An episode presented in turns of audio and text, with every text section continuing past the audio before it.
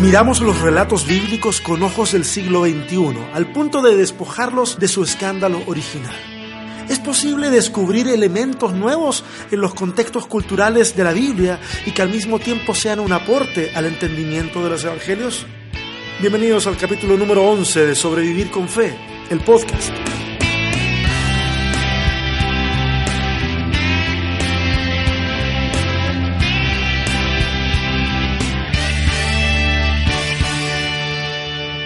Tal a todos? ¿Qué tal a todas? Qué bueno poder nuevamente encontrarnos a través de este podcast.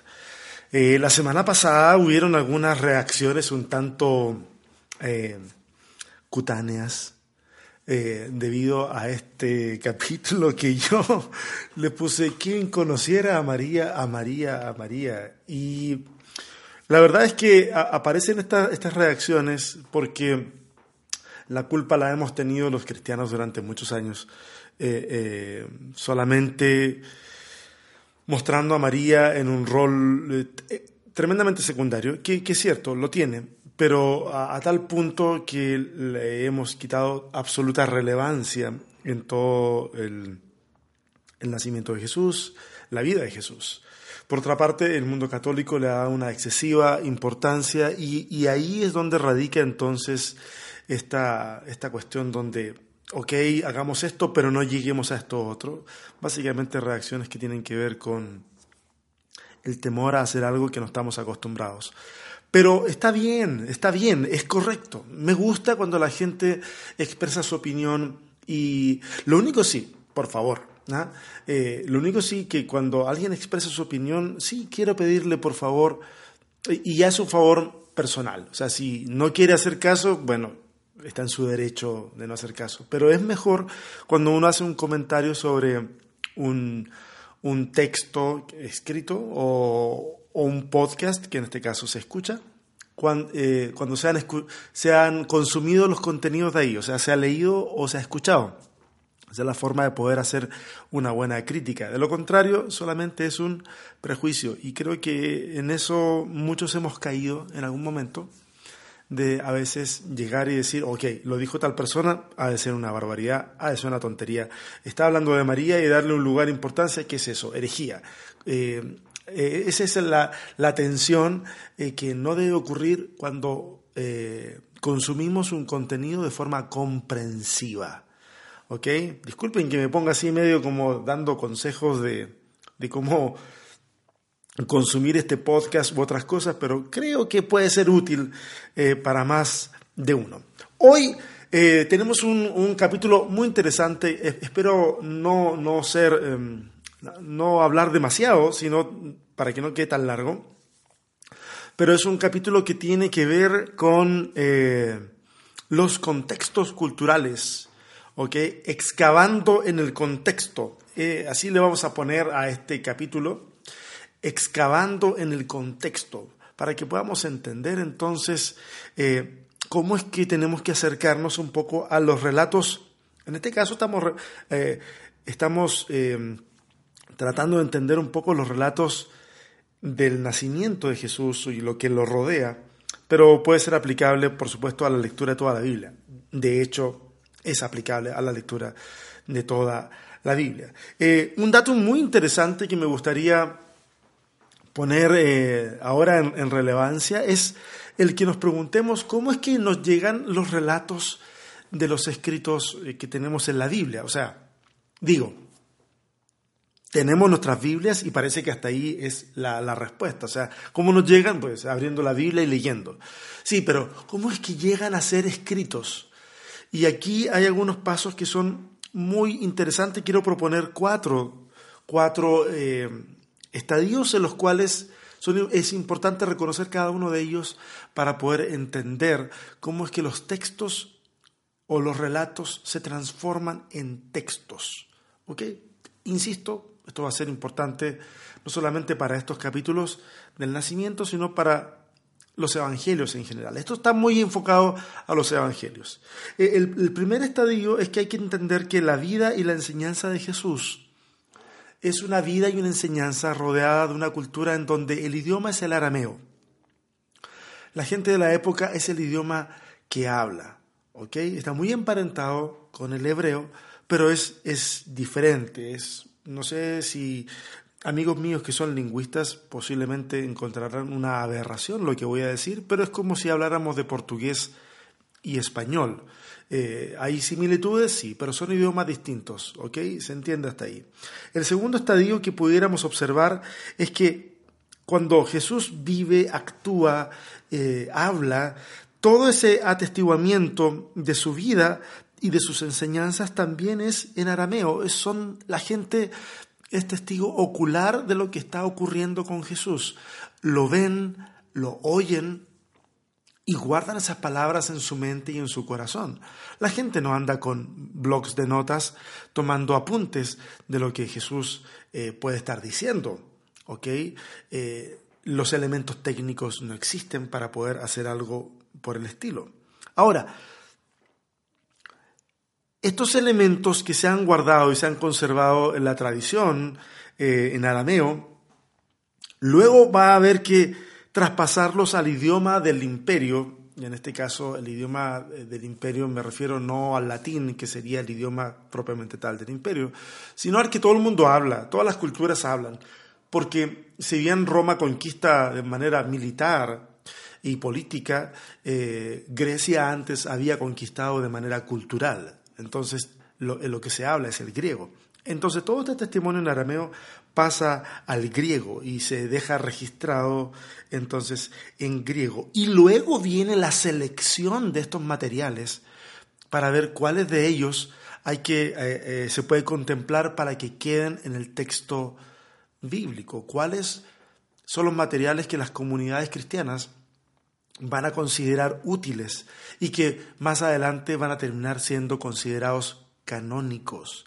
Es decir, todo esto es un proceso es un proceso que es importante que seamos conscientes de eso, porque la forma en que nos llega una u otra información eh, no es como si cayeran papeles del cielo o, o, papiros del cielo o libros del cielo, sino que todo el proceso está muy arraigado en la experiencia humana. ¿Ok? Quienes vemos el texto bíblico desde la fe, entendemos de que en todos esos elementos está la mano de Dios este, preservando los, los, elementos importantes que nosotros debemos eh, o debíamos de consumir cientos de años después y también los primeros cristianos. ¿ok? Entonces, es interesante observar de que el asunto siempre es un proceso. Ah, durante muchos años, y pusimos ejemplos hace dos capítulos atrás, eh, la gente consumía el texto bíblico, y discúlpenme que hable de la palabra consumir, pero a ver, o leía el texto bíblico, que a lo mejor eso ya está más, más aceptable, con los filtros que le proveía solamente la tradición cristiana. Los filtros que le proveía solamente la tradición cristiana. Por lo tanto, era como si el texto pendiera en un espacio atemporal, libre de, contaminaciones culturales. Solamente lo que provee la iglesia, eh, los líderes, la tradición. Esos eran los filtros. Pero eh, en el siglo XX comienza a establecerse un nuevo filtro para leer los escritos de la Biblia y son los contextos judíos. Es decir, leer los textos de acuerdo a los contextos de la cultura en que eh, se encuentra, en este caso la cultura judía, los, los judaísmos del primer siglo. Específicamente estoy hablando del Nuevo Testamento cuando estoy haciendo este análisis. Pero después de la segunda mitad del siglo XX aparece un nuevo filtro. Y el nuevo filtro es que se dan cuenta de que no solamente basta con el contexto judío, sino que lo que hay que entender es que este contexto judío está supeditado a un contexto romano y, e incluso greco-romano. ¿Ok? Porque la tierra está dominada, ese, ese, segmento geográfico está dominado por Roma. Y Roma ha sido heredera cultural de Grecia. Por lo tanto, hablar de un imperio greco-romano en términos culturales eh, sería, sería correcto. Por eso es que usamos todos estos filtros para poder leer y, es como pelar una cebolla, darnos cuenta de que tienen capas tras capas tras capas y, eso hace que el relato cobre una dimensión, yo le llamaría tridimensional. ¿ah? Lo leemos con, el, con, con una perspectiva de la tradición cristiana, pero luego pasamos por estos filtros de lo, de judío y del contexto greco-romano. Es decir, el texto ya deja de ser unidimensional y pasa a ser tridimensional, lo que considero que es algo muy, muy útil, muy necesario. ¿Ok? Espero de que estas, estas palabritas sirvan como para alentarlos a poder este, seguir investigando sobre esto. Algunos me han hecho preguntas eh, por WhatsApp y por otros medios en donde se preguntan, oye, pero a ver, he escuchado ciertas cosas, he escuchado que algunos dicen que estos relatos no son históricamente correctos o que no hay evidencia extrabíblica de que estos relatos hayan ocurrido. O sea, digo, mal que mal, hay que entender de que Jesús se vuelve, entre comillas, cierto, famoso y relevante cuando es adulto. No hay, eh, cuando es niño, cuando es un bebé, no, no hay gente recogiendo la tradición eh, como para decir así fueron las cosas, ¿ok? Como testigos oculares. Entonces, todo es una reconstrucción. Entonces, la, la, pregunta no, no carece de sentido, ¿no? no carece de bases como para poder abordarla. Entonces, quisiera enfrentar directamente esta pregunta, no hacerle el quite al asunto. La pregunta básicamente es, ¿sucedieron estos relatos tal como ocurrieron ahí? Y quisiera seguir la línea de, de Croissant y Borg, de Marcus Borg, al, decir con absoluta seguridad que la pregunta, discúlpenme, ¿eh? disculpen por la palabra que voy a usar, que la pregunta termina siendo ociosa o inútil. Ahora, ¿por qué? Porque la mayoría de los eventos del pasado distante, y estoy hablando de eventos de la, de la historia universal, la mayoría de los eventos del pasado distante no cuentan con un aparato crítico que permitan afirmar con plena seguridad la ocurrencia de esos eventos. ¿Ok? No existe un aparato donde digamos, no, hay evidencia de, muchos lugares, de muchas personas, de distintos medios que registraron el asunto. Eso es una cuestión más bien moderna, de que todo tenga un registro muy minucioso. En el pasado distante es difícil eh, afirmar con absoluta, absoluta seguridad, 100%, que las cosas ocurren exactamente de una forma. Todos los historiadores que registran los eventos, todos, hasta el día de hoy, lo van a registrar con un sesgo, con una intención, eh, ya sea porque son partidarios de, cierto, de cierta corriente o porque son detractores de otra. Eso pasa hasta hoy en día en las noticias. Los que consumen noticias en los Estados Unidos, que pudieran estar escuchando esto, saben perfectamente que la misma noticia en Fox News eh, se escucha totalmente diferente a las noticias que la misma noticia en CNN. Eh, y es porque hay agendas políticas ahí distintas. ¿Ok? Eso hasta el día de hoy. Entonces, traslademos este asunto al pasado remoto y se van a dar cuenta de que es complejo. Ahora, desde la fe, nosotros afirmamos los eventos, que los eventos ocurrieron. Y desde la misma fe, nuestro punto no debiera ser querer probar los eventos, porque no tenemos forma de probarlo. ¿Ok? Y eso, por favor, cristianos del mundo que me escuchan, no tenemos formas de probar. Estoy hablando de probar en el sentido de manera irrefutable Em, no sé si empírica sea la palabra, pero, pero con, con, evidencias tangibles. Eh, eh, es imposible de probar. Y esta es una limitación que tenemos nosotros y los historiadores para atestiguar el mundo antiguo. No existe una forma irrefutable. Entonces, no debiera ser nuestro punto querer probar los eventos, porque eso nos ha llevado a innumerables peleas, intercambio de argumentos medios mañosos que lo único que persiguen es querer alzarse con la razón, decir yo tengo la razón, yo pude ganar el argumento, la discusión, que entre paréntesis esto es una herencia del modernismo, que quiere explicarlo todo y que cree que todo se comporta de manera mecánica y, explicable, aunque ya dije explicarlo, ¿cierto? Eh, entonces mi propuesta es distinta. Y lo que quiero proponerles es diferente. La propuesta es que veamos los relatos de acuerdo, y ya lo dijimos antes, de acuerdo, a su intención teológica, que es como fueron escritos en primer lugar. O sea, el texto tampoco pretende, el texto bíblico tampoco pretende demostrar que los eventos que ahí están ocurriendo ocurrieron tal cual. Se asume en la comunidad de la fe de que este es un asunto que se va a aceptar, de que ah, los eventos eh, ocurrieron, pero la intención y la forma en que están narrados es, eh, tiene que ver con una intención teológica. Por ejemplo, voy a dar un par de ejemplos y ahí me lanzo al contexto de lo que vamos a hablar hoy. Por ejemplo, en la genealogía de Jesús son muy diferentes en Mateo capítulo 1, Lucas, Lucas capítulo 3. Eh, son muy distintas las dos genealogías. Algunos van a decir, porque es nuestra intención querer explicar las cosas, van a decir que una ofrece la genealogía de José y la otra la de María. Y puede ser, puede ser que sea de esa forma. Pero la intención teológica nos muestra otros elementos que son más profundos, como el que mencionamos en el podcast pasado sobre Mateo, mostrando a Jesús como el nuevo Moisés. No sé si fue en el pasado o en el antepasado. Ok, como, Jesús como un nuevo Moisés.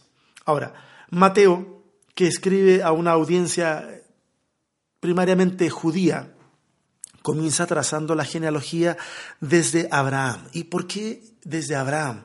Porque Abraham es el padre de la fe hebrea y es el padre de, entonces de la fe, por implicación, de los judaísmos del siglo I. Por lo tanto, tiene sentido trazarla desde Abraham. El sentido es nacional.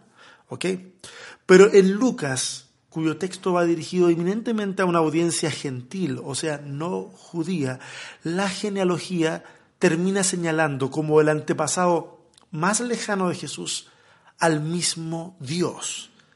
Es, evidente que Lucas tiene una intención teológica diferente. Y quiere decirnos que el Mesías no es un Mesías local, no es un Mesías nacional o, judío, sino que este Mesías es universal. Viene a reconciliar el universo entero con Dios. ¿Ok? Entonces ahí hay un ejemplo de intención teológica en donde aparentemente hay contradicción, que también somos enemigos de las contradicciones, eh, pero está este elemento de la intención teológica de un evangelista versus la intención del otro evangelista. Ok, ¿sí? Ok. Espero, no sé si enredé más el asunto o si lo dejé más claro. Bueno, si tienen preguntas, ustedes siempre pueden escribir, no hay ningún problema. Pueden hacerlo ahí en la casilla de comentarios de, del iVox, pueden hacerlo en Facebook, pueden mandarme un, un inbox por Messenger, eh, o WhatsApp, yo sé que muchos de los, eh, mi, teléfono no es difícil de conseguir y, usualmente comparto con la gente también por WhatsApp. Ok, pero hoy quiero que nos centremos un poco en los relatos de Lucas ¿ah? y, y, quiero que vayamos viendo la narración de Lucas y cómo él va intercalando, por supuesto, su intención teológica y, vamos a ir desenterrando. Algunos elementos que considero que son importantes para entender el relato del nacimiento. Les dije la... ya ni me acuerdo, mi, cabeza está media loca. No sé si la semana pasada le dije que pusiéramos cuidado con Lucas capítulo 1, verso 27, donde dice que el, ángel va a visitar a una joven virgen comprometida para casarse con un hombre que se llamaba José. Y aparece el comentario, descendiente de David. Y luego siguen los relatos, siguen los relatos hasta que llegamos a Lucas capítulo 2, en donde aparecen varios elementos ahí interesantes. ¿Ok? Eh, Lucas va a ser más detallado con algunas cosas, ¿ah? a pesar de que, a pesar de que no siempre los detalles históricos que dan terminan siendo comprobados por, por otras fuentes. Pero él trata de ser muy, muy detallado en esto. Dice, por aquellos días Augusto César decretó que se levantara un censo en todo el imperio romano. Este primer censo se efectuó cuando Sirenio gobernaba en, Siria. Y aquí hay una cosa compleja, porque eh, en realidad el primer censo eh, pareciera ser el primer censo de Sirio pareciera ser más bien del 6 después de Cristo y no del 6 antes de Cristo. Ahí hay unas diferencias de, fechas. Es posible que Lucas haya de alguna manera fusionado algunas cosas en su relato. Lo menciono por si alguien quiere investigar al respecto o si alguien escuchó algo. Eh, quiero que sepa de que estamos muy conscientes y por eso que hice aclaraciones como las anteriores del sentido teológico del pasaje. Eh, así que iban todos a inscribirse cada cual a su propio pueblo. Eh, bueno, voy a, seguir, voy a seguir avanzando un poquitito, antes de hacer mis comentarios. Eh, también José, que era descendiente, y aquí aparece nuevamente, ¿cierto? Un eco del, del capítulo 1, 27, dice que José era descendiente, y ahora no solamente dice descendiente de David, ahora dice descendiente del rey David. Subió de Nazaret, ciudad de Galilea, a Judea. Fue a Belén, a la ciudad de David. Y aquí empiezan algunos elementos curiosos a, entrelazarse. Porque cuando usted va al Antiguo Testamento, busque, busque una concordancia en Internet. Hay una concordancia que siempre uso, se llama miconcordancia.com. Nombre muy sencillo. Y, y, ponga Ciudad de David. Siempre que usted ponga Ciudad de David, lo que le va a aparecer como Ciudad de David no es Belén, es Jerusalén.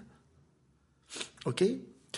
Pero Lucas parece querer cambiar el eje de esa designación, que es eminentemente política, eh, porque Jerusalén es conquistada por David, eh, y, se va a una, a una cuestión del origen, porque evidentemente David eh, era de Belén.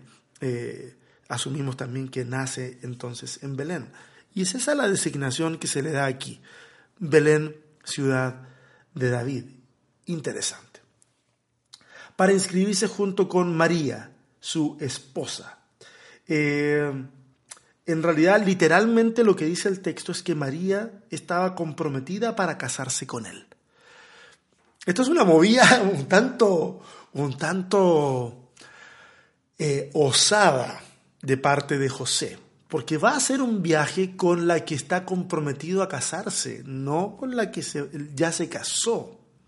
El texto literalmente dice, María estaba comprometida para casarse con él. Esa es una movida osada, claro que sí. Todos lo veríamos como un movimiento osado. Eh, eh, se va a casar con él, sí, va a viajar con él, ok, y además está embarazada. Eh, es un poco complejo a nivel de cómo la sociedad o la comunidad de Nazaret habría interpretado ese viaje. ¿Ok? Curioso curioso. Ya hablamos un poquito acerca de esos dos capítulos atrás. Eh, es parte de, cómo entonces socialmente algo está ebulliendo ahí, seguramente eh, para detrimento de la, de la reputación de José y la de María, por supuesto que sí. Ella se encontraba encinta y mientras estaban allí se le cumplió el tiempo, así que dio a luz a su hijo primogénito. Lo envolvió en pañales y lo acostó en un pesebre porque no había lugar para ellos en la posada. Ok, vamos a tratar de, de explicar algunos elementos acá y espero que me sigan. Lo bueno de los podcasts es que usted puede echarlos para atrás, volver a escucharlo o escucharlo dos o tres veces. Y lo bueno también es que podemos conversar, como ya le dije hace un momento, por redes sociales y aclarar algunas cosas. Ok, hay cosas curiosas. Por ejemplo, lo del censo. Los censos son impositivos en la antigüedad. Los censos tienen que ver, no, no tienen que ver con cuestiones como las de hoy. Aquí también seguramente hay censos económicos hoy, pero usualmente los censos eh, tienen que ver con un análisis demográfico de la población, cuántos son, de qué religiones son, etcétera, etcétera. Pero los censos en la antigüedad tienen que ver con cuestiones tributarias. Es decir, tú vas a censarte no necesariamente en el lugar donde tú, de donde venías, sino en el lugar de donde, en donde vives, porque en el lugar donde vives es en donde tú vas a tener que eh, pagar tributos. Y la idea es, entonces determinar por regiones, por áreas, eh, por provincias, eh, cuál es la carga tributaria de ese, de ese lugar y cuál es la capacidad que tiene el imperio entonces para demandar recursos de parte de los habitantes de ese lugar. Por eso que llama mucho la atención que José vaya hasta Belén. Ahora, se ha señalado que José es descendiente del rey David.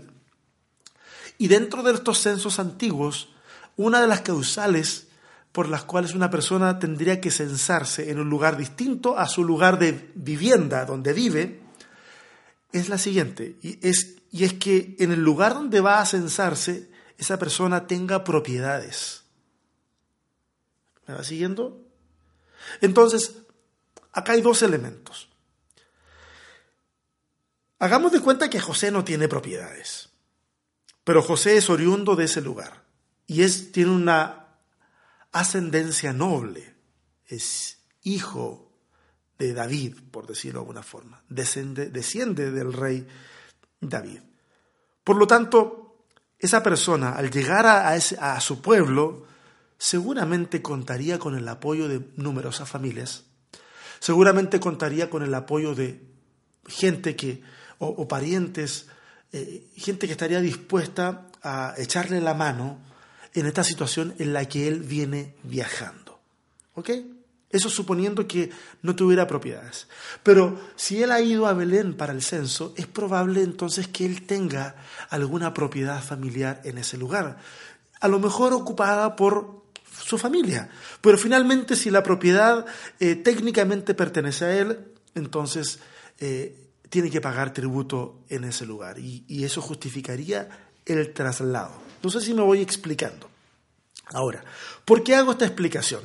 Porque la imaginería que nosotros hemos heredado del, momento del nacimiento es una imaginería que tiene que ver con Hollywood o que tiene que ver con un, evangelio apócrifo que creo que es el de Santiago, ya no recuerdo, debía haberlo investigado, en donde se, señala de que eh, pobrecita María va montada en una cabalgadura y, casi casi que el bebé va saliendo y naciendo encima del animal y toda la el dramatismo del momento, eh, entonces conlleva a que eh, tenga que nacer en un lugar que no es de habitación humana, sino de habitación animal.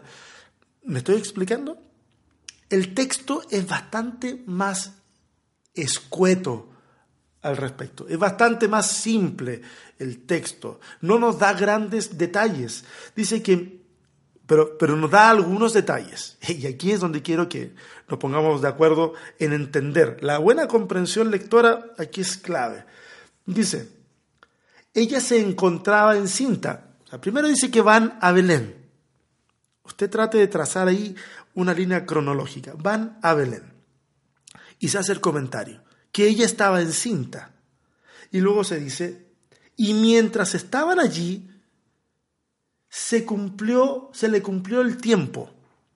Es decir, el texto, sin manipularlo ni escarbar demasiado en el contexto, por lo menos en el histórico, nos está diciendo que esta pareja llegó a Belén y que pasó algún tiempo en ese lugar en donde se le cumplen los días de su alumbramiento y luego viene entonces el nacimiento. Digo, eso es lo que dice el texto. No estoy añadiendo absolutamente nada. Nada. Es la lectura simple y sencilla del texto. Dice, así que dio a luz a su hijo primogénito, lo envolvió en pañales y lo acostó en un pesebre, porque no había lugar para ellos en la posada. Esa es la forma en que hemos leído el, asunto. Ahora, usemos la lógica. Si José entonces ha llegado sin propiedad, hagamos de cuenta que es sin propiedad, seguramente van a haber eh, eh, personas amigas, que van a abrir sus puertas para poder recibirlo. Mal que mal es la ciudad de David y David es su antepasado. ¿Entendido hasta ahí? Perfecto. ¿Qué pasa si él tiene propiedad y hay familia viviendo la propiedad? Pues va a llegar a ese lugar. ¿Ok? Entonces, ¿cómo entendemos esto de, el pesebre y la posada? Nosotros tenemos una, una visión un tanto como mercantilista del asunto y, a veces se nos ha mostrado eh, que, ellos van llegando y como que pasan por aquí al Sheraton, no hay lugar, pasan al Hilton, no hay lugar y, al final terminan teniendo el bebé en una cochera, en un garage. Algo por el estilo, lo que se nos imagina a nosotros. Aquí eh, lo que viene a nuestro rescate es el, el idioma, el griego. Entonces, vamos a ver la palabra que aparece aquí, que es la que nos complica, que es la palabra posada. Porque da a entender de que no hay lugar para ellos en la posada. Otras versiones dicen no hay para ellos lugar en el mesón. Y eso da a entender esta relación hotelera. ¿ah? Eh, entonces, veamos cuál es la palabra que se usa aquí para posada. La palabra para posada es la palabra griega katalumati o catalima ¿Ok? Y, esta habitación significa básicamente, o este nombre, significa básicamente un lugar donde estar. Un lugar donde estar. Así de sencillo, un lugar donde estar, una habitación. Más adelante Lucas, en el capítulo 22, entre el verso 10 y 12, hay un relato, a ver si lo tengo por acá. Bueno, no, no, no quiero pasar, que tengo la Biblia por otra parte. Eh, hay un, está el relato donde Jesús manda a que preparen la, la habitación para, eh, o el aposento para comer con sus discípulos la cena. ¿Ok? Y ahí la palabra para aposento es nuevamente catalumati o catalima. ¿Ok? Lo que da a entender un espacio, simplemente, donde estar, un espacio donde estar. Ahora, eh, hay otra palabra que tiene relación comercial con este asunto. La vamos a encontrar en la parábola del buen samaritano. ¿Se acuerdan de que el samaritano lleva a este hombre a un lugar, a una posada, a un mesón, para que cuiden al, herido durante cierta cantidad de días? Ahí la palabra que se usa es pandocheyón, ¿ok? Pandocheyón, que está compuesta por dos palabritas. Déjenme separarlas porque estas palabras son más comunes de lo que nosotros pensaríamos en el griego. Y en algún momento una de ellas la vamos a volver a ver en uno de los podcasts. La palabra pan, que significa todo, ¿sí? Eh, ahí tenemos palabras en español como panteón, como panorama, y tiene que ver con todo. Y la siguiente palabra es dechomai, que quiere decir recibir.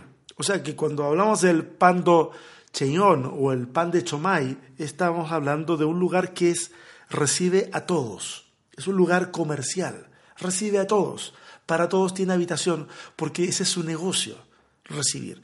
Pero la palabra que se usa aquí es catalima, que en realidad una catalima era una habitación que algunos consideraban habitación de profeta, que era una habitación de huéspedes, que podía estar en la primera planta o podía estar en una segunda planta, como, como un aposento alto. Esa era la catalima.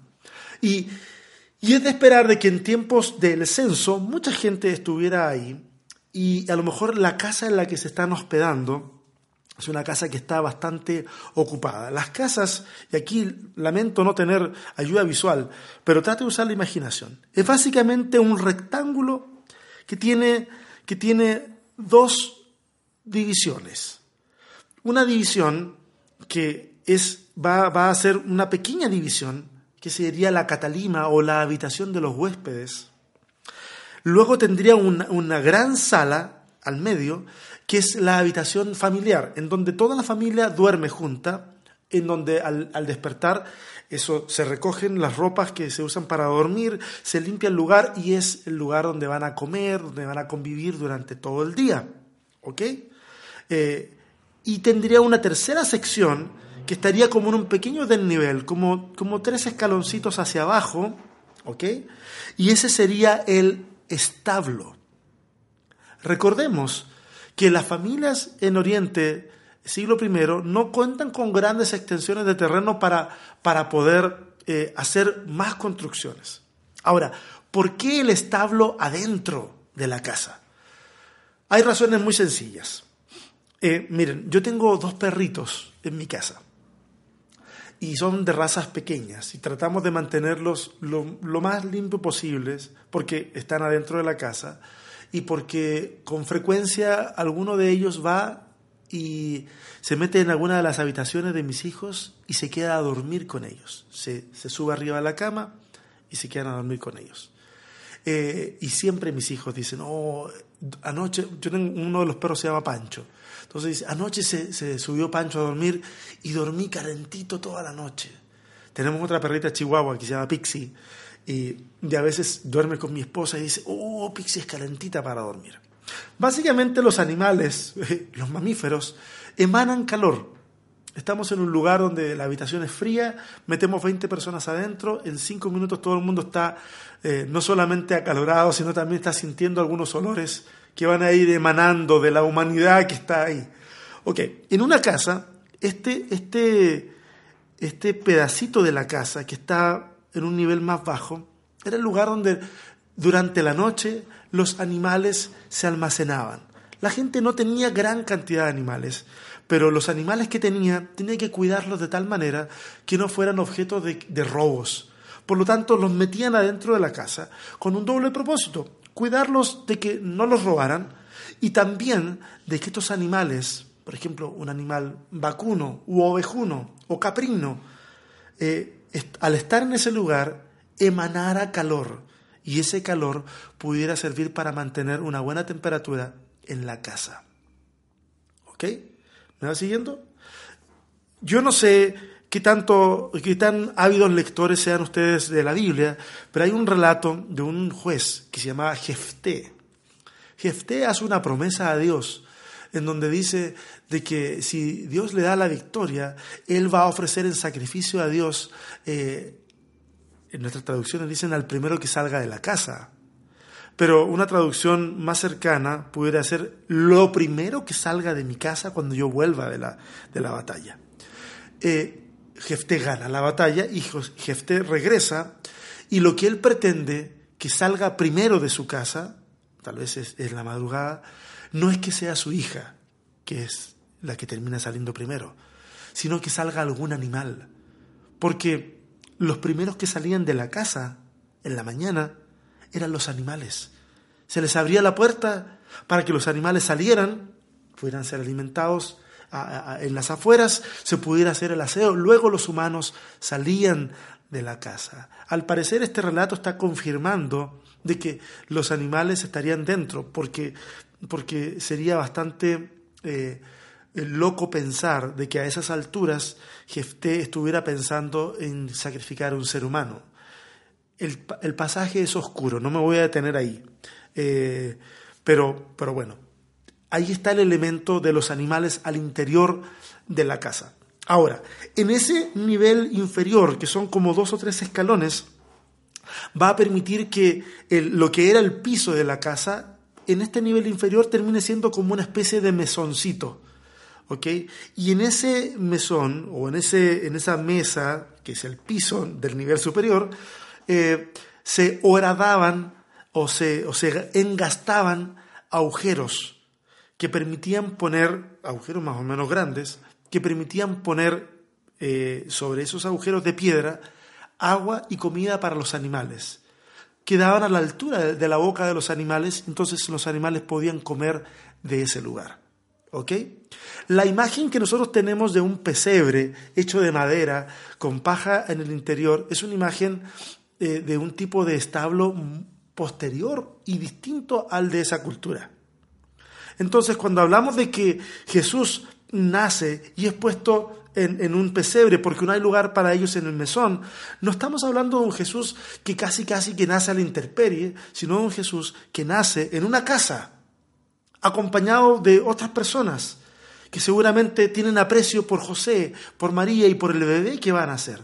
Y donde es puesto en el lugar eh, que ofrece un mejor espacio para contener a ese bebé es el pesebre donde los animales comen, pero es uno que está dentro de la casa, es uno que está horadado en la piedra, y es en donde con una con paja fresca puede ofrecer una buena cuna para el bebé que acaba de nacer.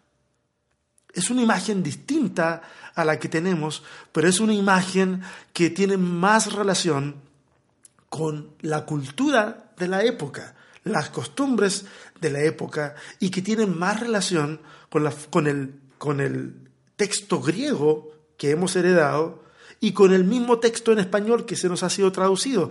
entonces, es más coherente. Yo les invito a que escuchen de nuevo todo esto eh, y puedan eh, dar sus opiniones respecto de lo que estamos, lo que estamos hablando. Ahora, para finalizar un poco quiero que vayamos a la, siguiente sección, en donde hay pastores que son eh, objeto de una visita muy especial, son ángeles los que están ahí. Dice, en la misma región había unos pastores que pasaban la noche en el campo, turnándose para cuidar sus rebaños. Este asunto de, de pastores pasando la noche en el campo eh, nos da a entender de que el nacimiento de Jesús eh, no pudo haber sido en la fecha que usualmente se nos ha dicho, ¿cierto? Un 25 de diciembre, porque en el hemisferio norte eh, la, única estación en la cual los pastores pueden pasar la noche a la intemperie en el campo es en la estación cálida. Y finales de diciembre no es la estación cálida para los que estamos en el hemisferio norte. ¿Ok? Lo del 25 de diciembre termina siendo un sincretismo que reemplaza un festival romano y que va a servir para poder trazar puentes de comunicación con la cultura eh, de la época y el cristianismo. Ok, entonces sigamos leyendo más o menos este asunto. Eh, si les aparece el ángel del Señor, dice, la gloria del Señor los envolvió a los pastores eh, en su luz y se llenaron de temor. Pero el ángel les dijo, no, teman, no tengan miedo, miren que les traigo buenas noticias que serán motivo de mucha alegría para todo el pueblo. Hay que entender de que el contexto en el que se está viviendo es un contexto de opresión. Por lo tanto, buenas noticias para todo el pueblo eh, son noticias de liberación, básicamente. Esas serían buenas noticias para todos. Noticias de liberación. El, asunto es que este libertador, a diferencia de la expectativa mesiánica que había en la época de un libertador más bien de tipo caudillesco, ¿ah? como si fuera un, un, caudillo militar, eh, es distinta. Y dice así, hoy les ha nacido en la ciudad de David un Salvador, que es Cristo el Señor. Y aquí nuevamente está el elemento de la ciudad de David, pero no para señalar a Jerusalén como capital. Jerusalén está como capital y como centro de, operaciones de, la región. Eh, está el templo, está todo el aparataje religioso en ese lugar. Sin embargo, se viene a rescatar la cuestión de la ciudad de David en un sentido mucho más primitivo o más original o, o más ingenuo, por así decirlo. Es el lugar de nacimiento. Eh, sigue. Eh, un Salvador que es Cristo el Señor. Y, este, este asunto del Salvador, que es Cristo el Señor, tiene las connotaciones eh, políticas que, en las que un pueblo en opresión interpretaría un Salvador. Dice, esto le servirá de señal, encontrarán a un niño envuelto en pañales y acostado en un pesebre. De repente apareció una multitud de ángeles del cielo que alababan a Dios y decían, Gloria a Dios en las alturas y en la tierra paz a los que gozan de su buena voluntad. Ahora, es, acá hay unos elementos que son eh, interesantes y quisiera rescatarlos. Eh, los pastores, eh, bueno, hay un libro, por si alguno quiere revisar, o un autor, en este momento me acuerdo del autor, no del libro, que se llama Joaquín Jeremías, que se especializa en contexto histórico de, los evangelios, por lo menos ha hecho o hizo grandes aportes en esa área, y él habla acerca de, él habla acerca de, que habían ciertos oficios proscritos, oficios que se consideraban eh, a la persona que los ejecutaba como impuro o impura. Entre esos estaban, por ejemplo, los curtidores de pieles, porque tenían contacto con animales muertos. y también estaban dentro de ese, por, así decirlo, dentro del top ten de oficios proscritos, estaba el de ser pastor de ovejas. Es extraño, es, es posible que estos pastores hayan estado pastoreando los rebaños que pertenecen al templo, que pertenecen al sistema religioso y serán usados para el sacrificio. No obstante, estos pastores eh, sea que cuidaran esos rebaños u otros, no les era permitido siquiera ingresar libremente a Jerusalén, la ciudad santa. Y es ahí a lo mejor donde estriba este contraste entre las ciudades de David. Esto no les es permitido entrar a esa ciudad de David. No les es permitido entrar al templo y sin lugar a dudas son excluidos de participar de varias actividades religiosas. Sin embargo, estos que no pueden entrar a esa ciudad de David, podrán entrar a esta otra ciudad de David, en donde están haciendo el Salvador del mundo. Aquí hay un mensaje maravilloso que está detrás de esto. Ahora, es curioso, por lo menos, anotar cómo es que un oficio que ha sido considerado como proscrito es el oficio que usa el salmista en el Salmo 23 para hablar del Señor, al decir, el Señor es mi pastor. Hay una cuestión vindicativa todo el tiempo en las escrituras de Dios respecto a aquellos que sufren opresión, que sufren maltrato, que han sido rechazados por los que se consideran eh, correctos intermediarios de, de la religión, de la verdad. Y esto es algo que no podemos pasar por alto. Ahora, en la época, el capítulo 2 al principio nos está diciendo de que en esa época es Augusto César el que es el emperador en ese momento. Y, y es interesante porque Augusto César era alabado por haber inaugurado la paz mundial. ¿Ok? Y era aquel al que se le decía hijo de Dios.